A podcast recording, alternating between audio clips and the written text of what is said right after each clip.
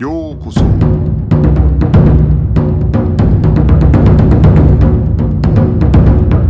Eu sou o Gustavo e você está ouvindo o Budocast. Bem-vindos a mais um Budocast. No episódio de hoje, continuando a nossa saga do Shiteno da Kodokan, vamos falar sobre Sakujiro Yokoyama. Estamos aqui mais uma vez com o Gustavo Supranzetti. Tudo bem, Gustavo? Tudo bem? E aí, pessoal? Então, vamos começar a falar sobre a vida de Sakujiro Yokoyama. É, onde, onde ele nasceu, como é que começou isso? Então, é, Yokoyama nasceu ali na província de Tóquio, em Japão, né, em 1864. E nos seus primeiros anos, é, ele acabou treinando sob a escola Tenjin Shinryu de Keitaro Inoue.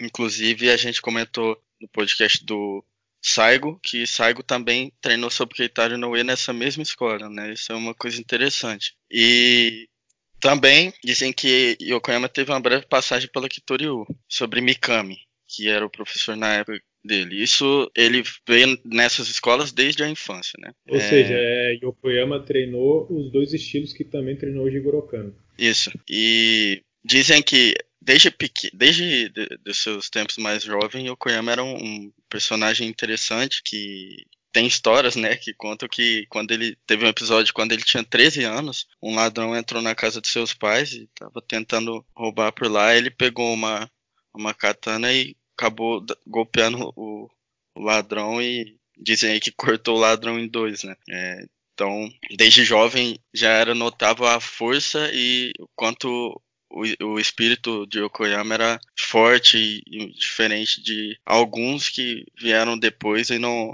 não tiveram talvez essa raiz é, samurai, né? Inclusive, depois de- de- desse treinamento na- nas escolas Jujutsu, é, ele veio por se juntar à polícia de Yamagata e nesse meio tempo, alguns, é, alguns autores aí especulam que ele pode ter tido algum contato com Takeda Sokaku, é, da Daitoryu, mas nada de, de um treinamento intensivo, é, apenas alguns contatos dizem, né? não tem como saber com exatidão, mas de toda forma é interessante. E é, é- tem até uma história, né, que a gente estava comentando antes que é legal citar da, da época que Yokoyama participava dessas escolas Jujutsu, né, que tinham os desafios, O que acontece é que Yokoyama ele conta uma, conta uma série de histórias pro Ernest John Harrison, né, que foi um cara que escreveu diversos livros aí sobre o, o jiu-jitsu, o judô. né, então o Yokoyama encontrou-se com ele para jantar e depois ele contou que é, ele diz assim que nos tempos feudais é, o jiu-jitsu era divi- dividido em várias escolas e que ele começou a treinar na arte é, quando jovem um- com o mestre de Tenjin Yoshinryu. Aqui não dá para saber se é um se seria Tenjin Shinryu, mas que o Harrison entendeu errado, mas enfim, ele cita o Tenjin Yoshinryu. Naquela época, os duelos eram extremamente duros e frequentemente custavam aos participantes suas vidas. Sempre que ele ia a esses desafios, ele invariavelmente dava adeus aos seus pais, já que ele não tinha certeza de que ele iria voltar vivo. As competições eram de uma natureza tão dramática que eram, poucas eram as técnicas que eram de fato banidas. Os participantes não hesitavam em usar esses recursos mais perigosos para é, sobrepujar seus oponentes. Yokoyama diz que teve experiências desse tipo um número de vezes, e já que esses, essas técnicas mais perigosas, é, a partir do momento que essas técnicas mais perigosas foram eliminadas dos encontros, é, evitando consequências mais sérias, é, ele acreditava que isso tinha relação com o crescimento da popularidade da arte. É interessante também uma outra história que o Yokoyama conta do Harrison. Ele começa dizendo né, que Tóquio não era como é hoje. Isso na época que ele conta para o Harrison a história. Ele fala do, do quarteirão é, que existia em Nezu, é, atrás do, da Universidade Imperial. E que é, existia uma rua né, é, no, que, que é próximo ao Parque Ueno. Essa rua tinha arbustos é, nas laterais e que à noite ficava muito muito silenciosa, né? Ficava assim sem muita gente. Nesse quarteirão existe, era infestado de, de jogadores, né? no caso aqui ele fala gamblers, que são jogadores de jogos de azar, né? no caso, e outros tipos de elementos que eles ficavam pro, procurando pretexto para arranjar briga e para conseguir extorquir dinheiro da, da, das pessoas que dos passantes é, através de intimidação. E aí no dojo de jiu-jitsu onde ele praticava, que não era longe de Nezu, ele e outros pupilos do dojo, eles se escondiam é, né, na, nos arbustos, nas, nas, margens dessa rua, e quando esses, esses gamblers, né, esses jogadores de jogos de azar, eles vinham andando é, por, por, essa rua, né, procurando encrenca, eles apareciam do local onde eles estavam escondidos, e aí é, ele diz que eles não tinham nenhuma intenção de causar um, um dano mais sério, né? Mas o que eles faziam?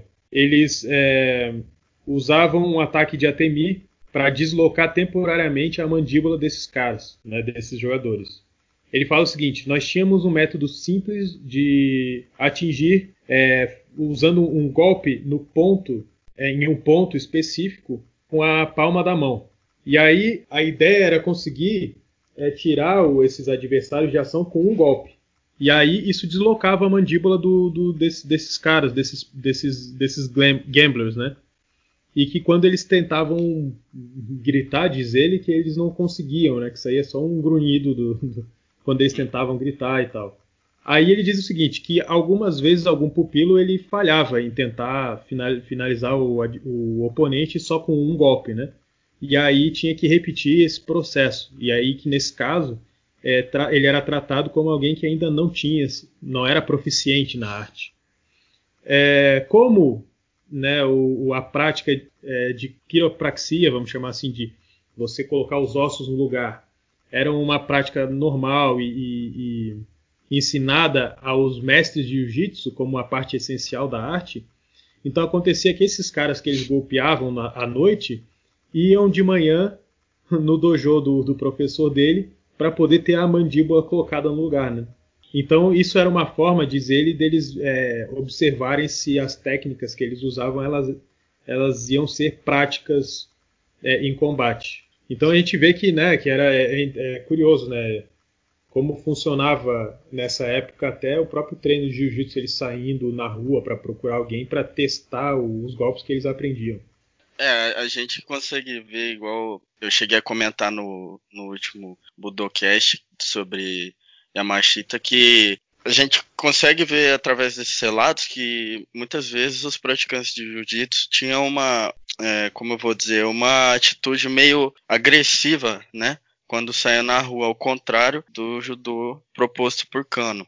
É, essa então foi inclusive uma pauta que Kano apoiou e sempre bateu na tecla de não, não ter esses desafios ou não ter essas, esse tipo de, de arruaça, né? Esses, agressões e tudo mais na rua.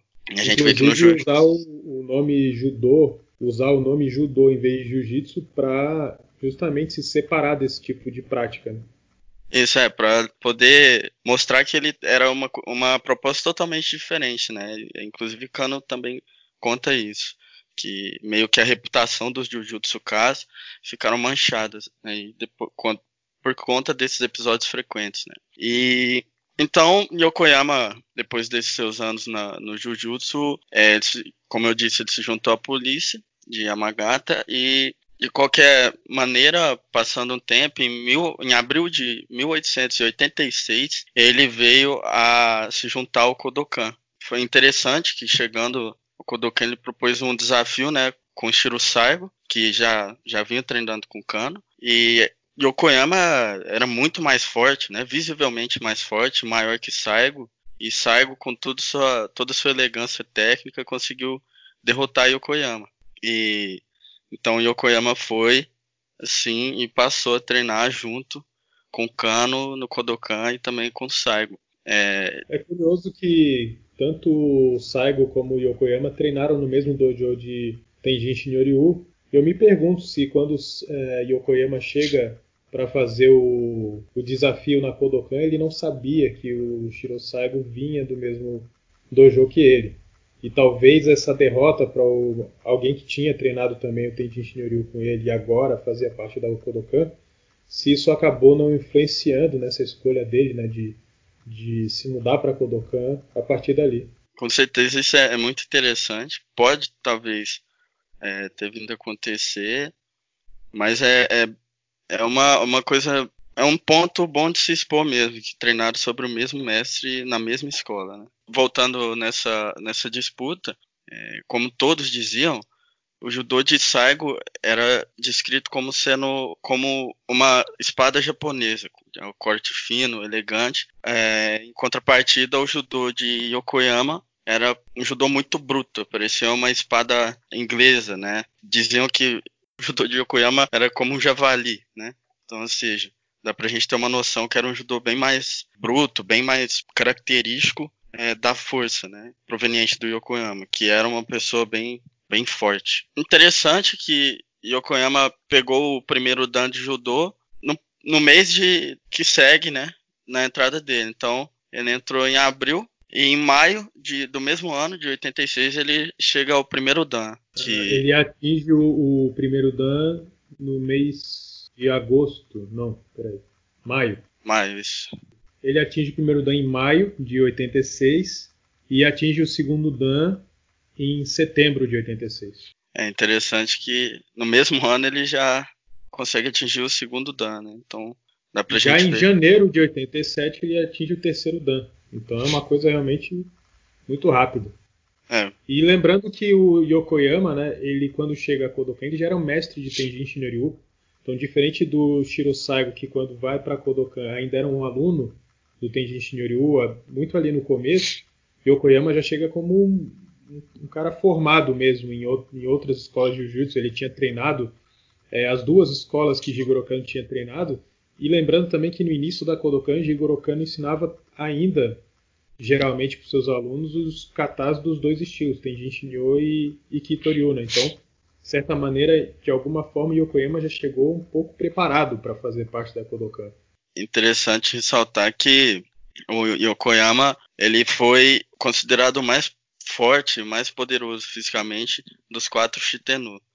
Inclusive foi por isso que ele ganhou o apelido de Oni, que a tradução talvez não literal seria o demônio, né? O demônio Yokoyama, porque ele era muito, muito forte e todo mundo na época acabava tendo medo dele. E ele era o Yokoyama traduzindo para as palavras de hoje em dia, a gente pode falar que ele era o que chamamos de atleta de alto nível. Ele era o cara que não descansava. Ele estava treinando de manhã, à tarde, à noite, todo momento que ele conseguisse estar treinando, ele estava treinando. Ele era totalmente dedicado. E quando ele não estava nas práticas de judô, dizem que ele era encontrado treinando também fora, é, erguendo pesos, como é, dizem que ele balançava, ficava balançando, erguendo um tetsubo, que é uma clava samurai, é uma arma samurai, um bastão que geralmente era feito de ferro ou de madeira com pregos de ferro na, na sua ponta. Como se fosse um taco de beisebol com um monte de prego de ferro na ponta, só que mais pesado.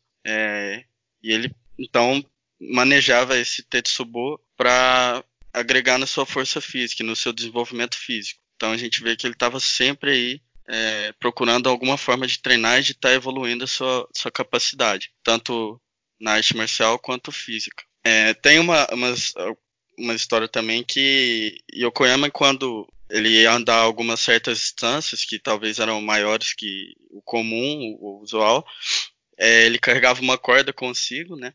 E assim que ele achava uma pedra um pouco mais pesada, ele amarrava essa corda na pedra e ia jogar na pe a pedra por cima do ombro, como se fosse um, uma técnica aí do judô, né? Para treinar também a sua força e consequentemente, a melhora da sua técnica. Porque ele apostava muito na, nessa, nesse quesito da força dentro da técnica. É, ele também era bem conhecido nos seus, nos seus anos que seguiram no Kodokan, com o pessoal que ele acabou dando aula, por conseguir tirar o máximo dos alunos que ele podia. Então, é, assim como ele era, um, era um, entre aspas, atleta de alto nível, né, que chamamos hoje em dia, talvez um artista marcial guerreiro na mesmo na época, ele queria que seus alunos fossem da mesma forma. Então ele fazia treinos incessantes, treinos que desgastassem, que desgastavam completamente os alunos e isso foi passado de geração em geração dos alunos contando, que era, era muito forte os treinamentos dele. Inclusive tem uma história típica, uma história que é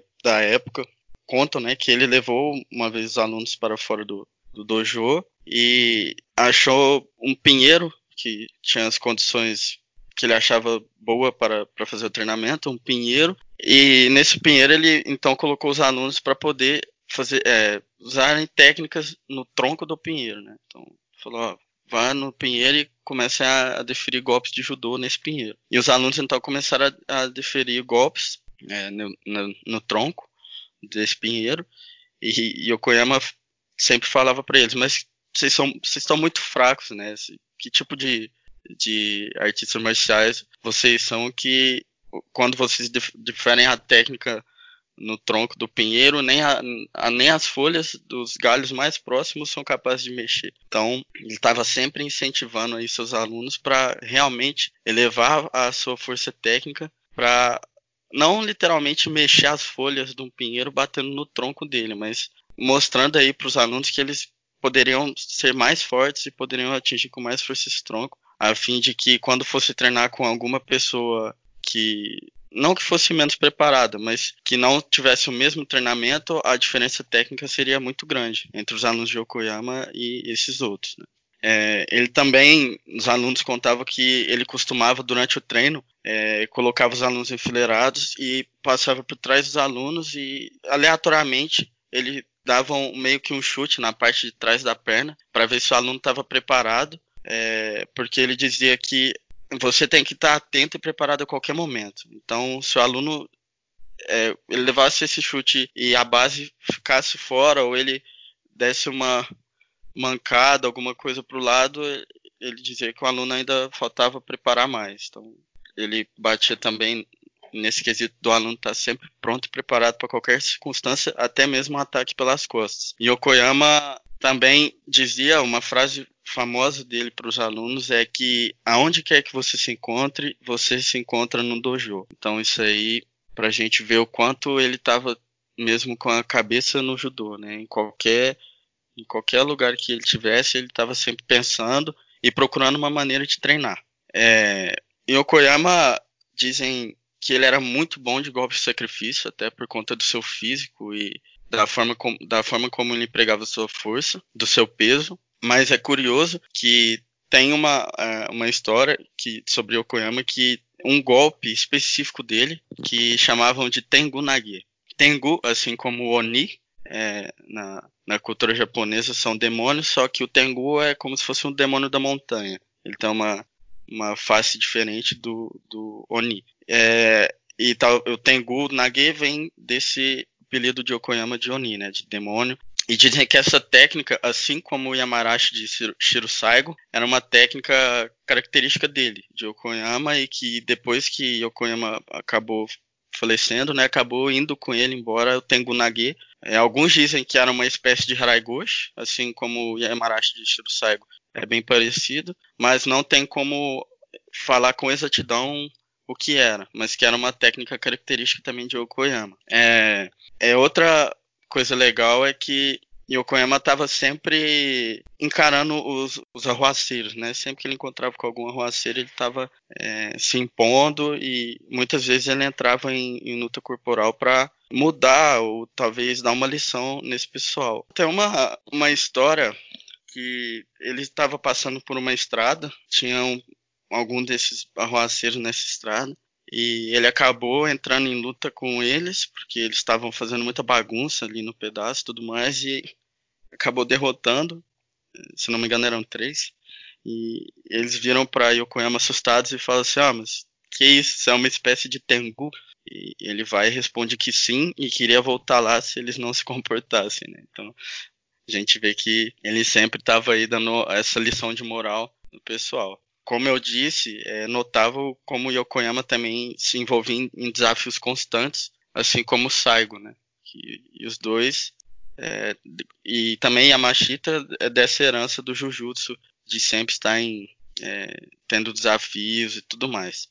No Kodokan, é, em, é, Yokoyama, falando em desafio, Yokoyama teve alguns desafios no Kodokan também, para não falar que ah, ele só ficava pela, pelos desafios na rua, não. É, foram poucos, inclusive. É, e no Kodokan, ele teve o primeiro desafio no Kodokan em 86. Foi um que eu, eu cheguei a comentar no episódio do Tomita, que chegaram três artistas da escola Yoshin Ryu para desafiar lá no Kodokan e o Kano tava fora e o Kano não apoiava esse tipo de coisa. E como o Kano tava fora, quem tava lá para receber esses três artistas da escola Yoshin Ryu eram Yokoyama, Saigo e Tomita. E eles acabaram por aceitar esse desafio, mesmo Kano não estando lá, e derrotando o, os artes marciais da Yoshin Ryu. Inclusive, eu cheguei a falar no episódio do Tomita também que Kano não ficou satisfeito com essa atitude que eles tiveram. É, ele teve uma conversa com eles, mas, por outro lado, foi um episódio bom que acabou elevando também a notoriedade do Kodokan recém-criado ali né, no Japão. Em 86 também, a escola da Totsuka que travou uma luta contra o Kodokan, certo? Teve um, um embate entre essas duas escolas, tanto que acho que eu cheguei a contar também no episódio do Tomita, que Tomita chegou a participar de uns desafios de, que essa escola propôs, e essa escola Totsuka, ela tinha um, um, um, um expoente, né, é, que também era da Ryoshin Toryu, que foi o Jujutsuka Nakamura. Ele foi chamado por essa escola Tsuka para ser um reforço, mas ele era oriundo da Aryoshi Toryu. O apelido dele era de, entre aspas, o assassino de demônios, né? Então, era também, na época diziam que, eu já disse isso, mas voltar a reforçar, diziam que esse Nakamura, ele era um expoente do Jujutsu no Japão. Então, era tão forte quanto o Yokoyama. É, ele também, muita gente tinha, assim como tinha medo de Yokoyama, muita gente, muita, muita gente tinha medo do Nakamura também. O próprio Yokoyama, ele cita o relato dele pro Harrison, e em uma lista de mestres de jiu-jitsu que, que foi publicada, o Nakamura aparecia como o campeão do leste e o Yokoyama aparecia como campeão do oeste. E em, em algum determinado momento também, o próprio Nakamura ele era reconhecido como o representante do jiu-jitsu mais forte no país. Então ele era um cara realmente muito reconhecido já nessa época. E o Yokoyama também, né, fez muita fama nessas lutas que ele travou com o Nakamura. É, é interessante que o Tomita chegou a, a, ser derrotado por Nakamura em uma dessas lutas.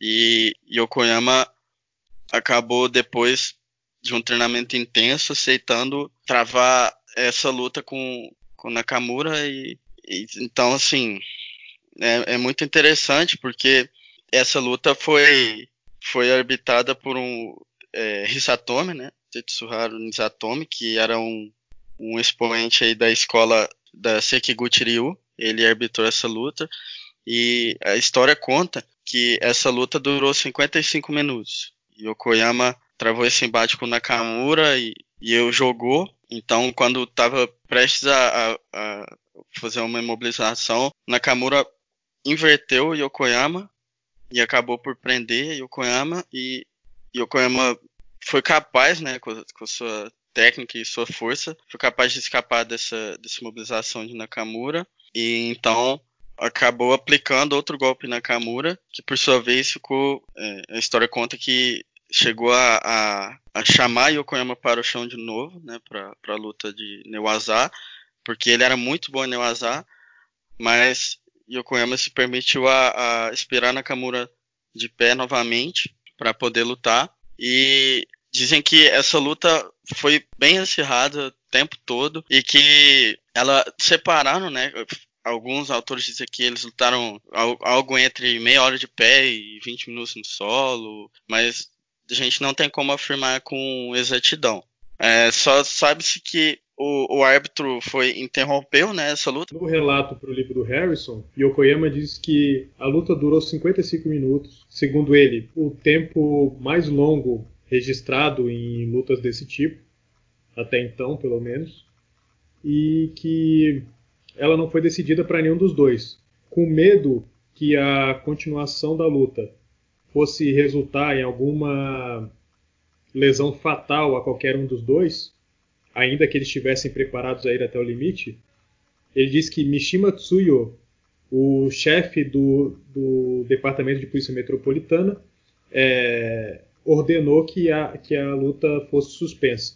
Né? Então, assim, é, de fato foi uma luta bastante dura e que é, provavelmente até para os presentes quem estava assistindo deve ter reparado ali que a coisa já tinha passado do ponto, né? É, inclusive, dizem que Yokoyama chegou a comentar, escrever mais tarde, que ele pensou que tinha, durante o combate ele pensou que ia morrer algumas vezes, porque foi algo bem, bem pegado mesmo entre os dois, sabe? Uma coisa que era para praticamente decidir isso ali praticamente decidiria quem seria o mais forte, né? Os dois mais temidos ali da época em um combate. Depois desse episódio, é, Yokoyama, já quarto dan, em 1888, ele chegou a travar uma disputa com Kanaya, da Tekino Uchiryu.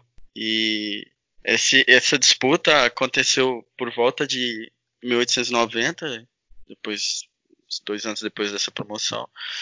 E também foi outra disputa que foi brutal. É, dizem que é, Yokoyama tentando golpes sucessivos e derrubando. E Kanaya era muito bom de Neuazá também. E chegou, a, inclusive, chegou a entrar um, um estrangulamento no Yokoyama, mas e Yokoyama vendo, né, que não estava conseguindo escapar desse desse estrangulamento de Kanaya, eles contam que Yokoyama foi empurrando Kanaya rumo a, um, a, um, a uma pilastra que tinha perto ali do, de onde estava acontecendo esse desafio para bater essa, o, o Canaia contra a pilastra para poder ver se ele soltava o, o, o estrangulamento. É, o que e... conta é que ele foi usar Dakiagi, né? Que é. Isso. Pra quem é do Jiu-Jitsu é, chama de bate-estaca, né? Ele Isso. levantou o cara do chão e aí levou ele até um, um pilar, alguma coisa assim. Né? Isso, e, e depois dessa, dessa luta que o árbitro também terminou dando um empate, acabou aumentando a reputação de Yokoyama como um homem violento, né? Então acabou que o pessoal, depois de ver isso, ficou com mais medo ainda do Yokoyama do que já tinham, né? Vendo que quão bruto ele era na, nas lutas. É, o próprio é... Yokoyama ele relata que a maior parte das lutas dele não, não durava mais de dois ou três minutos, né? Então, imagina. O cara era muito feroz. Né? Era. dá pra, dá pra ver que era um, um, verdadeiro samurai ali, né, da época, um verdadeiro guerreiro ali do, do Kodokan, sem dúvidas. É um personagem bem interessante. Lembrando é... que quando é, Yokoyama nasceu, na verdade, ainda era. Ele ainda foi capaz de presenciar, né? É, embate entre samurais e tal. Então ele devia carregar muito dessa experiência dele de, de criança ainda. Né? Sim, é, com certeza. E também dentro de casa, né? A gente vê que da história que ele tinha uma katana dentro de casa e com certeza já tinha deveria ter essa linhagem, né? Samurai estava no sangue realmente esse espírito é, de ser como era. É, de, dentro desses desafios é, existe uma uma menção, dizem estar no livro de Yoda, que Yokoyama também chegou a enfrentar Matemon Tanabe, da famoso Matemon Tanabe da Fusen Ryu, que inclusive era conhecido por derrotar várias pessoas que treinavam no Kodokan. E uma dessas que dessas vindas de Tanabe a, a, nesses desafios contra o Kodokan acabou é, finalizando algum dos alunos por, com a, a famosa Jujigatame que ele aplicava, que o pessoal todo fala que era uma coisa anormal, que ele pegava muito rápido, era muito bom nela dizem que Yokoyama acabou se oferecendo a lutar. O Tanabe acabou entrando em, em combate com, com Yokoyama. É, o final, o pessoal fala que Yokoyama foi declarado vencedor depois de entrar um Yokusutemi Asa em Tanabe, deixar Tanabe meio assim, meio desnorteado. Né? Então tem essa história também nos seus, nos seus desafios finais de, de Yokoyama. É... é curioso que nos relatos do Harrison, ele não cita esse combate com o Tanabe especificamente, né? apesar de citar o Tanabe como um dos, dos mestres respeitados e conhecidos fora da Kodokan, da escola Sim. Kodokan. Ele fala que o, o Tanabe, e aí ele cita outros, né? ele fala o Tanabe de Okayama, o Yamamoto de Chiba, é, ambos que podem ser classificados como um quarto Dan e merecem uma, uma atenção especial, uma, uma, uma menção especial, né, no caso. Sem dúvidas. E vale, vale ressaltar também que Yokoyama foi por um bom tempo é, o responsável técnico do Kodokan. Então era de de imensa responsabilidade ali, ou, como de imenso respeito também por ele, todos tinham, né? Inclusive Kano. É, ele, ele parece ter acompanhado o Kano nas duas idas a Butokukai para os conselhos, né? Em 1899, para decidir o conjunto de regras, né? De, das, das, de desafio de jiu-jitsu. E também durante o conselho que foi elaborar o conjunto de kata da Butokai, que é o mesmo, que é, o, no caso, o Randori no kata, o Nage no kata e o Katame no kata, que houve esse conselho com outros mestres de jiu-jitsu. E lá estava presente, além do Yokoyama, também Yamashita e outros membros da Kodokan também, né? Então o Yokoyama era um cara bastante importante ali, todo esse tempo na Kodokan. E inclusive dos personagens que a gente citou, é, me parece o único que fica a todo tempo na Kodokan. Afinal de contas, Shiro Saigo sai da Kodokan em um determinado momento para viajar e ir para outros lugares, ainda que dentro do Japão, o, o, que é, pelo menos o que a gente citou, né, de lugares que ele foi. O Tomita ele vai para os Estados Unidos a Machita vai para os Estados Unidos. Então, da Shiteno, né, que são os personagens que a gente está conversando nesses últimos Budokast sobre sobre a Kodokan e sobre esses personagens importantes do judô, do início dali do judô, é, o Yokoyama parece ser o único da, da Shiteno que ficou a todo esse tempo sempre na Kodokan. É, isso é interessante mesmo também. A gente vê que ele teve uma constância maior mesmo dentro do Kodokan, é, perto do resto do pessoal. É, tem um episódio aqui, isso já. A gente isso que a gente é, discorreu que esses assuntos, essas disputas, é, foi de, desde a entrada dele no Kodokan até o final ali do, do século XIX e início do século XX, que aconteceu. No início do, do século XX, é, Yokoyama já se apresentava um pouco doente, porque diziam né, que Yokoyama bebia como um peixe dentro d'água, que ele era bebia muito mesmo, apesar de ser é, um artista marcial, era uma pessoa que a gente vê que no Japão antigo eles tinham o costume, né, de beber muito sake. E eu inclusive, o, o, inclusive o Harrison fala no livro que essas histórias que ele que Yokoyama contou para ele foi depois de uma boa dose de whisky, né? É. Então, a gente vê que ele gostava mesmo de, de beber e tem até é, uma algumas histórias, tem até uma, uma história que eu li que Takeo Hirose foi um herói nacional japonês, né? É da, fazia parte da marinha e lutou a guerra russo-japonesa, inclusive foi aluno de, de Gorokano. Gostava muito, inclusive, do judô de Hirose, falou que foi um dos melhores alunos que ele teve, mas infelizmente morreu muito cedo na guerra russo-japonesa. Acabou por treinar pouco tempo com Kano. Ele chegou, acho que, se eu não me engano, quarto dan se eu não me engano. E tem algumas histórias que Hirose Yokoyama conta que Hirose ia sempre visitá-lo e estava sempre com ele conversando e Hirose sempre acabava levando de presente um uísque um, um para Yokoyama. E Yokoyama falava que era difícil de não aceitar as, as visitas de Hirose. É, Takeo Hirose.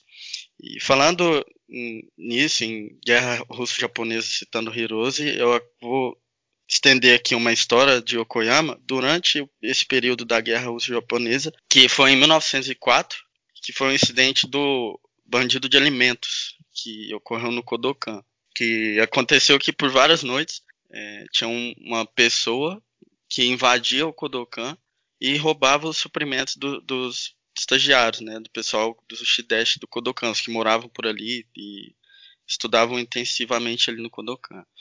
Então, com, com essa ida desse bandido, pegar os alimentos, tudo, colocaram dois estudantes lá de guarda para não deixar que ele entrasse. Só que quando ele, ele chegou, ele acabou travando um, combate com, esse, com esses dois estudantes do, do Kodokan e acabou por derrotar os dois.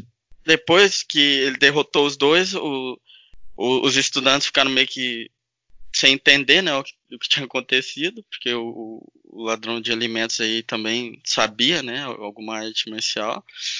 E os membros que mandaram eles ficar de guarda, o pessoal mais antigo do dojo, também ficou meio sem entender como que eles haviam perdido a, a, o combate em dois para esse cara sozinho. Então, eles deram né, o relatório do que aconteceu para os membros mais antigos do, do Kodokan.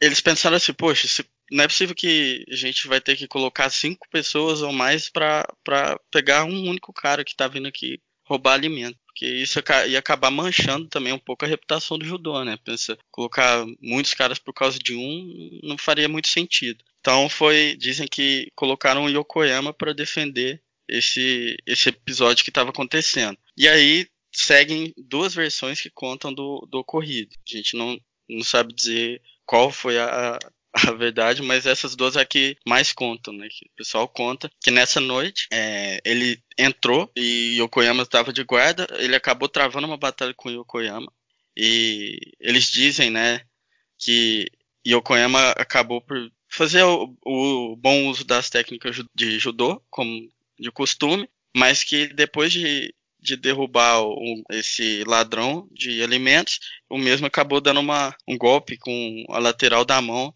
na costela de Yokoyama, tornando assim um empate essa, esse episódio. Nenhum dos dois saiu com vantagem. E outros contam que Yokoyama derrotou ele sem, nem, sem nenhuma dificuldade, perdão, e acabou por derrubar esse ladrão de alimentos e imobilizá-lo e depois deixou ir. Dizem que ele acabou por agradecer Yokoyama pelo que aconteceu. E esse ladrão de alimentos, eles contam que era um mestre de karatê da Shorin Ryu de Okinawa, que chamava Gisho Matsumura. É, mas não, não quer dizer que ele era um ladrão em si. É que a história é que como ele queria ver, ele queria testar o quão bom era o karatê que ele que ele estava treinando, né, seu estilo. Então ele acabou colocando algumas roupas e, e os trajes como se fosse um traje ninja, né, para se esconder e ia nessas escolas durante todo ali o continente ali japonês, viajando e se fingindo de, de ladrão para infiltrar nessas escolas e então travar embates com os alunos ou com algum mestre para que ele pudesse testar a sua capacidade numa luta real. Né? De qualquer forma, é interessante essa história e que com certeza Matsumura aprendeu muito com Yokoyama, né, nessa lição. É, eu queria também puxar um, um, um gancho aqui. É, mais cedo eu falei que Yokoyama era bem conhecido por ter algumas contar algumas histórias para seus alunos e dar alguns exemplos, e inclusive treinar os seus alunos fortemente, né, de uma maneira bem firme. E eu queria falar aqui dois, dois contos que ele falava para seus alunos como é, lições de moral e, e, ética e tudo mais. O primeiro conto que ele um dos contos, né, na, que ele conta, que ele costumava contar, mas o primeiro que eu vou falar aqui é sobre um samurai é, que antes da restauração Meiji, em 1868, é, samurais andavam pela rua da cidade usando duas espadas, né, a a maior, que era a katana, e a menor. Esses, então, eles sempre andavam com essas duas, mas vez ou outra eles eram encontrados samurais travando também combate com outras pessoas, e brigas e tudo mais. Tem uma, uma, umas histórias no Japão que quando um, um, samurai encostava a espada na espada de outro samurai, era como se fosse um pecado, que uma coisa como se fosse um insulto gigantesco para o samurai. E aí os dois sempre acabavam travando travando combate. E porque um não concordava com essa atitude do outro. Né? Na maioria da, das vezes, é, samurais também tinham alguns que na época testavam suas espadas em ladrões e essas pessoas assim que às vezes eram pegos roubando e tudo, eles iam lá e testavam, pra, matavam para testar o corte dessa espada. Muitas das vezes eram sem, é, impiedosos, né? Não tinham piedade. Então uma vez é, aconteceu de três, três samurais estavam na cidade procurando, né, por problema. Então eles já foram com a mentalidade de achar um problema para eles e acabaram dando de frente com o Ronin. O Ronin é um, um samurai sem, sem senhor, né? Poderia se dizer assim, um samurai sem dono. É, e ele foi. Eles, um, esses... um samurai freelancer. é, isso é outra, trazendo para hoje em dia. É, essa é uma boa palavra mesmo. E acusando de acusando esses três samurais então acusaram Ronin de não demonstrar respeito suficiente a eles, por causa que como eles eram samurais mesmo, por, de um clã, eles tinham alguma coisa a mais que esse Ronin, que não tinha um clã, não tinha um senhor. Então, é, esses samurais estavam muito bem vestidos e kimonos caros, né, roupas caras e bonitas, como eles sempre andavam, impecáveis, né, samurais, e com as espadas de, da melhor qualidade.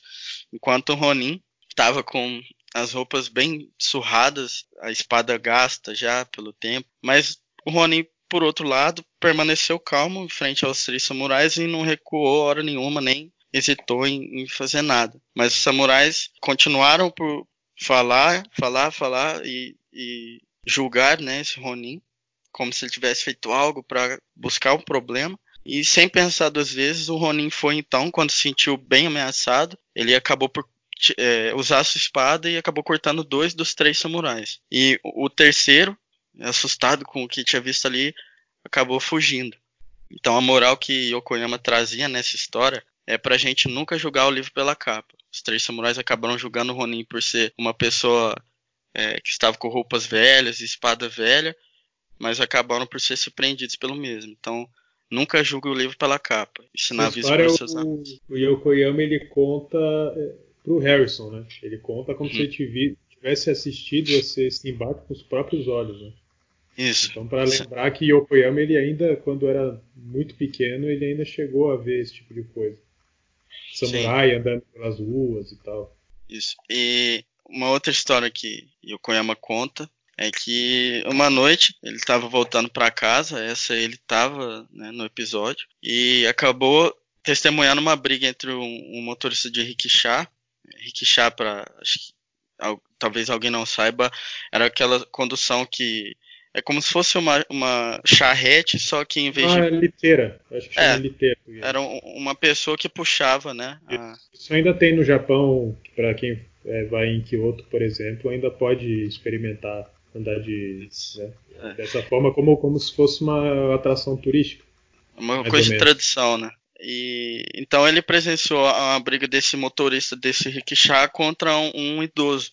E Yokoyama conta que esse idoso ele achava que esse idoso já tinha mais de 60 70 anos aí nessa margem de idade né? Talvez pelos cabelos brancos ou a, a estatura não sei.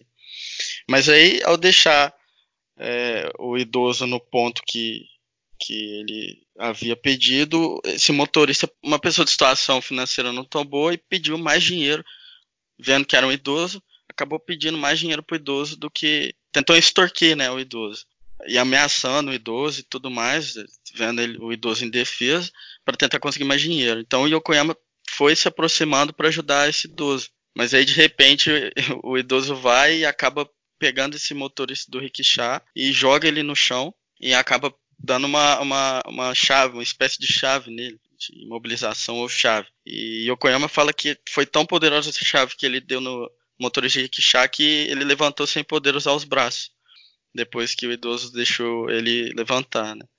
E aí a moral nessa história que Yokoyama presenciou, que ele a moral dessa história para os alunos é de novo para nunca julgar um livro pela capa, e nunca parar de ser um artista marcial, independente da sua idade. É, isso aqui é legal fazer um link dessa frase, nunca pare de ser um artista marcial, com aquela frase que eu citei, é, um dos mandamentos, né, como a gente disse do Yamashita no último podcast, que ele dizia, o aprendizado, né, a arte marcial, o aprendizado da arte marcial nunca para. É legal que essa ideia aqui, de manter sempre a arte marcial. É interessante também, uma, uma coisa que Yokoyama sempre citava para os seus alunos, e essa eu acabei pegando do Gunji Koizumi, que foi fundador da Budokai em Londres, que ele também contava essa história, ele passava essa história de Yokoyama para os seus alunos, é, que Yokoyama, uma certa vez, é, Yokoyama foi perguntado sobre qual, qual era o segredo do judô, qual a essência do judô. Né? Então Yokoyama fez uma reflexão e retomou, retornou a pergunta, é, dizendo que ele achava que a essência do judô era nada mais que uma questão sobre usar os dedos das mãos e dos pés. Então as pessoas achavam assim, ah, mas declaração estranha, né? Será que judô é só usar os dedos das mãos e dos pés? Mas é, a gente consegue perceber que é como, é como uma alavanca. Um centímetro a mais ou um centímetro a menos vai definir se ela vai funcionar ou não a máquina, né? Que ela está operando ou que ela estiver operando. Então, é isso que acaba entrando em, voga aqui nesse ensinamento de Yokoyama. É dizer que é, ao usar os dedos das mãos e dos pés, você aumenta a alavanca do corpo, mesmo que em centímetros, é, mas na linha de uso longitudinal. Então você pode é, fazer ou, que suas técnicas e tudo mais saiam mais perfeitas, fazendo bom uso dos dedos. Também é como os japoneses costumavam dizer, né? Os toques pela hábil mão de um artista ou músico fazem arte ou música, não a quantidade de tinta ou o tamanho do instrumento. Então, é interessante esse esse esse valor que ele que ele que Yokoyama dá a, aos dedos, né, dentro do judô e que esse esse princípio ele é, ele é aplicável também a, a vários vários assuntos, não só judô. Mas é muito interessante essa essa história e, e, essa reflexão sobre o uso dos dedos das mãos dos pés que às vezes o pessoal fica muito preso em coisa ou outra sendo que sendo que tá ali como ele cita inclusive é, terminando aqui Yokoyama publica um livro com acho que em 1912 tem essa a publicação se eu não me engano desse livro de Yokoyama e, e Isuki Oshima que é o livro chama Judo Kyohan que lá ele faz uma citação segredos do judô, né? O que, que são os segredos do judô? Os segredos são como a sobrancelha. Eles estão acima, acima dos nossos olhos, só que a gente não consegue enxergar. E, é, e é, do mesmo jeito que são as sobrancelhas, são os segredos do judô. Às vezes estão na nossa frente, só que muitas das vezes a gente não consegue enxergar, só consegue sentir. Então, é, ele quer dizer que os segredos do judô, atingir isso, a essência, só será é, possível depois de um treinamento intensivo depois de um treinamento intensivo que seria é, capaz da gente chegar nos segredos do judô. Esse livro, inclusive, eu recomendo a, a todo mundo que está ouvindo o podcast e todo mundo que quiser passar para frente. É um livro, para mim, é um livro que é muito bom mesmo, muito bom. Acho que todo mundo do judô deveria ler porque ele esclarece muita coisa, apesar de ser já de 1912, de fazer mais de 100 anos aí de livro. Mas é um livro muito atual, dentro do judô, muito bom, os ensinamentos, né? Entre outras coisas, né? Acho que depois disso tudo que a gente comentou, Yokoyama acaba por pegar, é, pegar uma espécie de. Foi um câncer, né? Pegou um câncer acho no que, Eu acho que antes da gente encerrar o, a vida dele, algumas coisas. Hum. Primeiro, eu acho que é, a gente podia falar do Yokoyama, assim como a gente falou dos outros, né? Os outros hum. lugares que ele trabalhou além da Kodokan, né? Então, ah, é, Yokoyama ele foi ele foi professor na Escola Naval Imperial, ele foi é, professor, assim como Yamashita, na, na Polícia Metropolitana de Tóquio. Em 1896 ele foi também professor na Escola Normal Superior de Tóquio, em local inclusive que Jigoro Kano teve muita influência e foi, se, não me falha a memória, diretor da Escola Normal Superior de Tóquio. Além disso, Yokoyama ele pegou o sétimo dan junto com Yamashita, eles foram os primeiros a pegar o sétimo dan. Isso foi em 1904, lembrando que 1904 é o ano que Maeda sai com Tomita do Japão até os Estados Unidos. E aí depois ele pega o oitavo Dan já após a morte dele, né? Então ele falece em 1912 e aí ele pega o oitavo Dan dele. E uma coisa interessante que eu cheguei a notar é que em 1894, quando a celebração de abertura do, da Kodokan de Kaminin Bancho, nas apresentações de kata, nós temos pelo Tenjin Shinryu a apresentação é, executada por Keitaro Inoue, que foi o professor de Yokoyama e de Shiro Saigo, né? que nós já comentamos, e que também foi colega de treino de Tenjin Shinryu de Jigoro Kano. E essa apresentação é, é com Toba, é, Tobari, que enfrentou duas vezes Mataimon Tanabe, também é bastante conhecido. Há também uma apresentação de Ryoshi Toryu de Hansuke Nakamura, que enfrentou uh, Yokoyama e o Ehara Shogo. Então, para né, ter uma noção de como o Hansuke Nakamura ele era um cara conhecido, ele abriu uh, uma das celebrações de abertura de uma das sedes da Kodokan em 1894 apresentando o kata. Né? Legal. E tem ainda uma história muito legal do Yokoyama com o Mifune, bastante conhecida, né?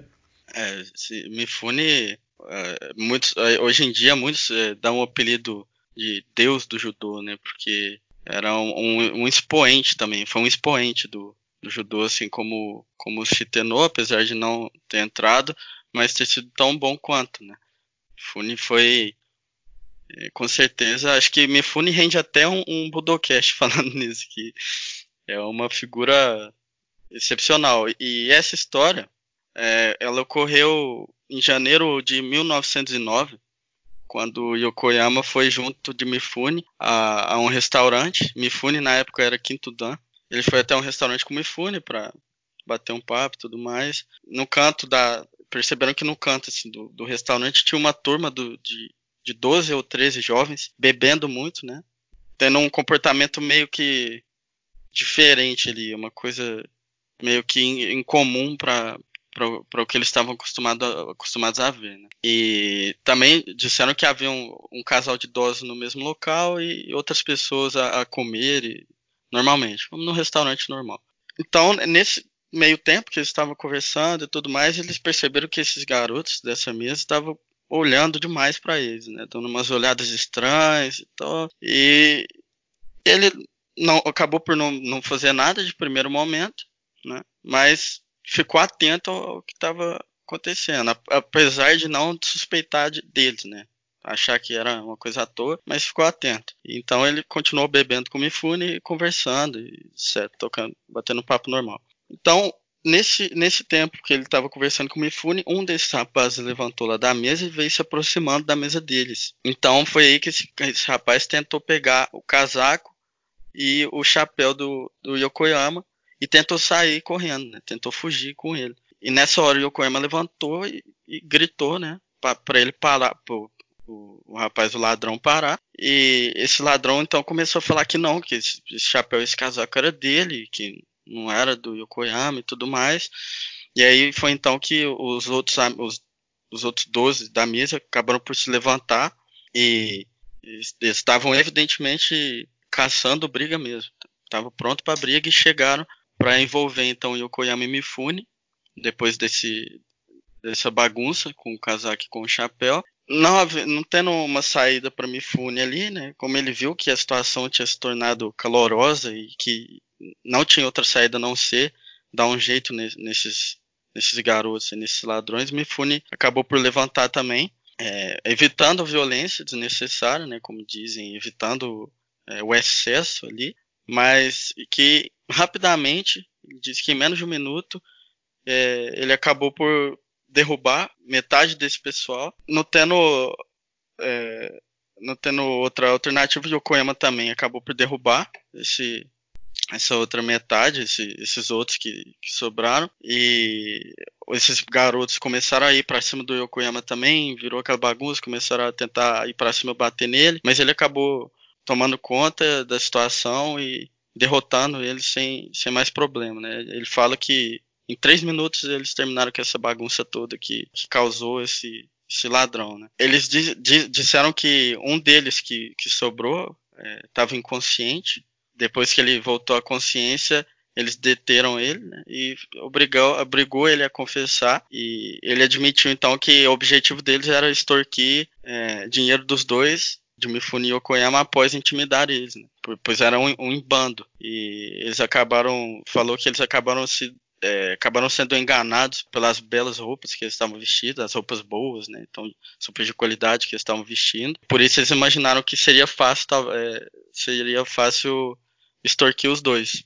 E aí então eles deixam esse rapaz ir, em vez de entregar a polícia, né? Porque acharam que ele já tinha, já tinha recebido castigo suficiente, que foi apanhado os dois. Né? É, a, depois disso, que aconteceu dessa bagunça toda, o velho, o velho casal de velhos que estavam nesse restaurante acabou assistindo, né, toda a bagunça e ficaram interessados, né, no que tinha acontecido, visto que os dois eram muito bons e é, disseram para o Yokoyama Pumifune que pela primeira vez eles tinham presenciado uma exposição prática do judô ali no momento e ficaram espantados com a, as maravilhosas técnicas e, e, tudo que eles conseguiram botar em, em ação, né, em prática, numa luta real.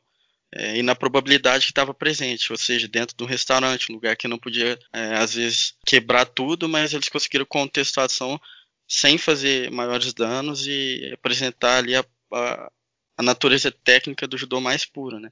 Acho que foi, foi um dia de má sorte por esses para essa turma aí, né?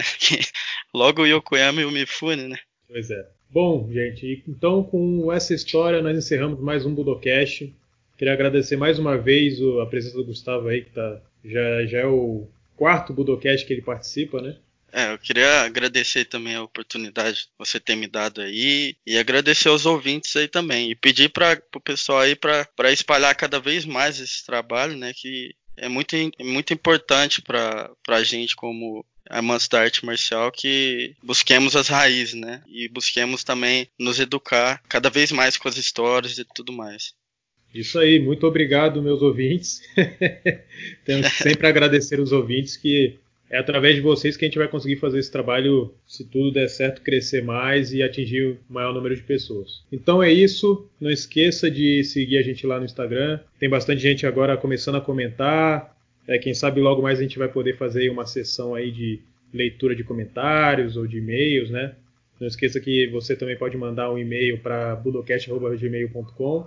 E ficamos por aqui. Muito obrigado por ter nos escutado e até a próxima.